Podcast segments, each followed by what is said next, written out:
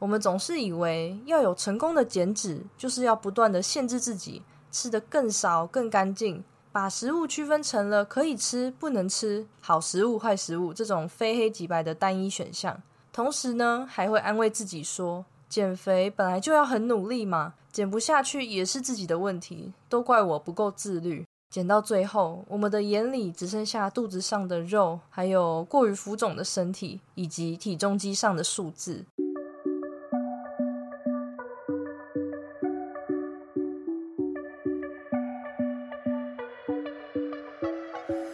Hello，大家好，欢迎你回到贱女人的频道，我是这个频道的主持人卡罗。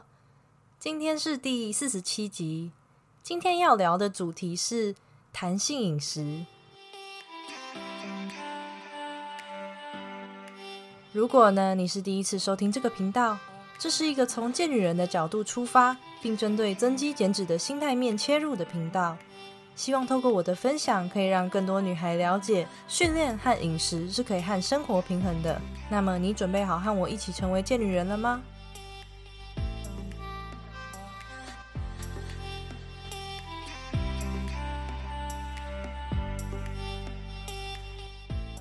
我是卡罗。说到饮食，你会想到什么呢？不知道你是不是现在会直接联想到低卡、干净、原形食物这一类的词？无论现在你是处在增肌减脂还是维持期，你或许也尝试过许多饮食方法。那今天所要聊的弹性饮食，你可能或多或少有听过，但是不知道是什么样子的饮食方式。那么今天这集在进到弹性饮食这个主题之前呢，我现在想先问问你，你可以思考一下，有弹性的状态应该是什么样呢？那接下来我先用一个例子来和你聊聊什么叫做没有弹性。想象一下，现在在你的眼前有一条橡皮筋，那当你把它拉扯到最紧最紧的时候，然后这条橡皮筋已经在断掉的边缘了。如果再拉个零点五公分，又或是有一个比较尖锐的物体划过去，那么这条橡皮筋的命运会是什么呢？会先断掉，然后就会伤到自己。为什么呢？因为这条橡皮筋已经绷到最紧了嘛。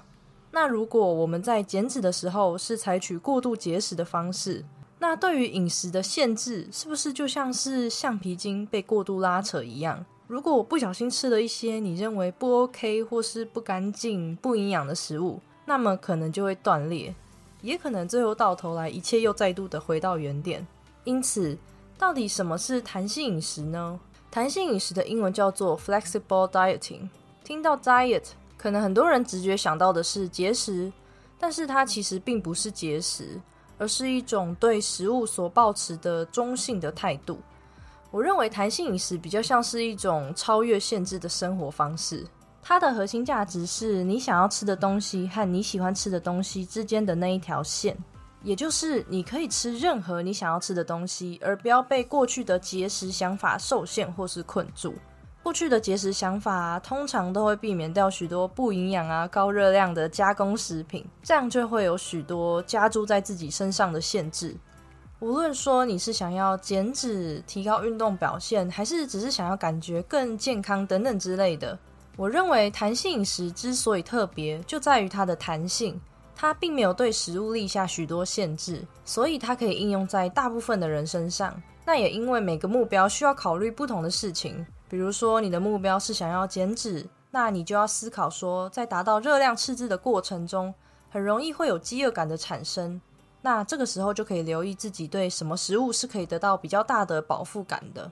如果说你的目标是提高训练表现，在没有饥饿感的状况下，你要考虑的可能会是在你训练前还有训练后的营养补充，这样才能确保你能够在训练前还有能量跟体力可以恢复。所以这些不同的目标实践的方式会有一些的不同，但是确切的食物种类啊、分量还有时间都是由你自己决定的。那么我们应该要如何在饮食上保持弹性呢？那就是在热量总量不变的前提之下，自由的调整你的饮食。什么意思呢？那为了要让目标范围缩小，我会以减脂来做分享。减脂最重要的是热量赤字嘛。那我相信正在收听的大部分听众应该有算过你一天所需要摄取的热量。那比如说是两千大卡好了，然后呢，又可以把这两千大卡再拆分为碳水、脂肪跟蛋白质，因为这三个营养素是我们的热量来源。我这边也在举例，碳水大概是两百克，蛋白质一百二十克左右，然后脂肪八十克，这样合起来是两千大卡。接着，你可以再把注意力放在使用不同的食物组合来达到或是接近两千卡的这个目标。这句话的重点呢是不同的食物组合。为什么这样说呢？因为常常看到很多人分享自己的餐盘啊，就是花椰菜、鸡胸肉或玉米笋。那当然，这些食物并没有不好，它们也富含了很高的营养价值。但是有些人就是觉得永远都吃这样很痛苦。但是透过弹性饮食，你不一定只能吃这些食物才能达成这个目标。比如说，你想要一餐中用甜甜圈，然后一块鸡腿肉跟几样青菜这样的组合，还是可以朝着两千卡的这个目标迈进。那听到这里，不知道你会不会觉得说，是不是只要我吃到两千大卡，那无论我吃什么，吃麦当劳、肯德基也可以喽？事实上，真的有人靠吃素食瘦了下来，因为只要你的消耗是大于摄取，这样就能够达到热量赤字。但是呢，这个方法其实是有一些问题存在的。一就是过度摄取的加工食品，过度摄取加工食品会怎么样呢？它会导致身体所需要的微量营养素不足，像是维生素跟矿物质。那这些微量营养素对于维持身体的机能有着很重要的功能。那二来就是加工品常常也伴随着过度的调味，会让身体处在一个比较容易发炎跟水肿的状态。因此，你可以一餐只吃炸鸡呀、薯条、蛋糕，然后同样也保持热量赤字，这样子的确可以得到你要的效果。然而，弹性饮食并不是要你把眼光都放在你可以尽情吃你喜欢的食物上面，因为它的意义是在于放下对于食物的限制，就能够在你需要的食物以及想要的食物之间取得平衡，也能够让你对于食物有了除了热量以外的观点，就像是吃马铃薯很好。但是如果吃洋芋片，你也不会因为它没有营养啊，而且高热量而感到内疚或是自责。所以你不会只能吃你需要的食物，同时你也不会被禁止吃你想要的食物。就像是蛋白质很重要，但是我不想吃鸡胸肉，就是只想吃炸鸡，当然也是没有问题的。那现在呢，给你十秒钟思考一下，如果我说到冰淇淋，你会有什么想法呢？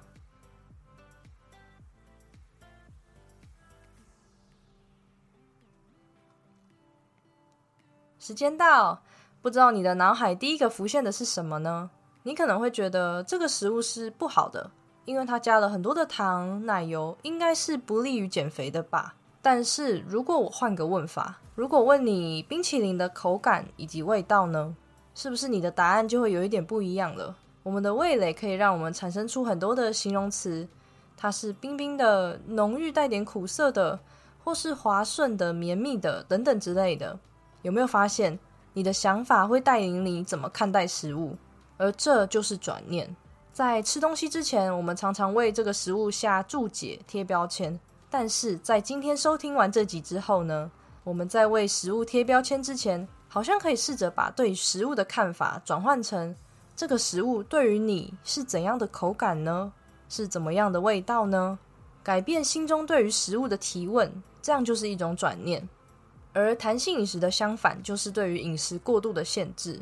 我们总是以为要有成功的减脂，就是要不断的限制自己，吃得更少、更干净，把食物区分成了可以吃、不能吃、好食物、坏食物这种非黑即白的单一选项。同时呢，还会安慰自己说，减肥本来就要很努力嘛，减不下去也是自己的问题，都怪我不够自律。减到最后，我们的眼里只剩下肚子上的肉，还有过于浮肿的身体，以及体重机上的数字。这也是为什么每隔一段时间就会推出好多的饮食方法，在教你怎么样最有效率的减脂。所以，依照过去常听到的节食经验是，饼干零食是绝对被禁止的，因为那不但会偏离你的目标，同时还代表着你对于减脂不够渴望。这些饮食方法在短期来看效果会很显著。但是真的可能会没有办法持续下去，而且常常是需要忍受饥饿感的状态。最最重要的就是，这一定无法适用所有的人。这也是为什么有许多人减脂完之后，过了一段时间又复胖。因此，必须再一次的减脂，才有可能达到过去的成效。等于是使用过去的方法，并没有办法让你所希望的样子可以持之以恒，让你的人生无时无刻不在减脂。那最后呢，我来总结一下今天这集的内容：你就像是一条橡皮筋，而对于饮食有多限制，在你身上就会有多拉扯。适度的放松，才能像橡皮筋一样充满的弹性。所以，无论你追求的是什么样的目标，你都可以创造自己对于弹性的定义，并且以可持续的方式来进行。有时候，人生就是想吃一些没营养的食物啊。你的饮食不必那么完美，你的饮食真的真的不必那么完美的。但是，很多人好像会对弹性饮食产生一些些的误解。好像这样就可以吃你喜欢吃的食物，然后毫无上限的一直吃。那我想表达的是，弹性饮食它所带来的比较像是我们对于食物的选择可以更加的灵活，在你想吃的时候也可以吃不健康的食物，而不是只能依从在单一的健康食物选择上面。像是大多数的健康食谱都是鸡胸肉花椰菜的漂亮摆盘，那这些食物并没有好或是不好。只是，如果你对于只能吃鸡胸肉、花椰菜而感到有点痛苦的话，可以转念一想，只要知道我们选择吃炸物、吃甜点，并没有像你过去所想的那么糟糕，同时你还是可以朝向你的饮食目标前进的。那么，以上这就是今天我想为你分享的弹性饮食。